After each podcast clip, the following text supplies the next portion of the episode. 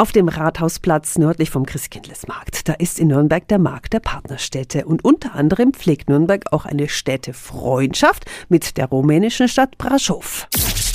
365 Dinge, die Sie in Franken erleben müssen. Liebes Deunert, was gibt es bei euch Spezielles am Stand? Krautwickel, also in rumänischer Sprache Sarmale.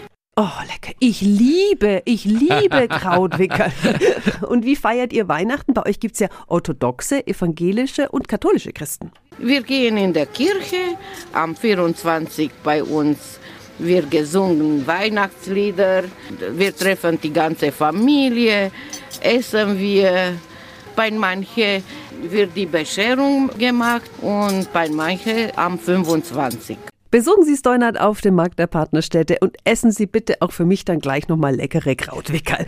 Morgen stellen wir Ihnen nochmal Produkte vom Markt der Partnerstädte vor. Die Infos sind auch nochmal auf radiof.de.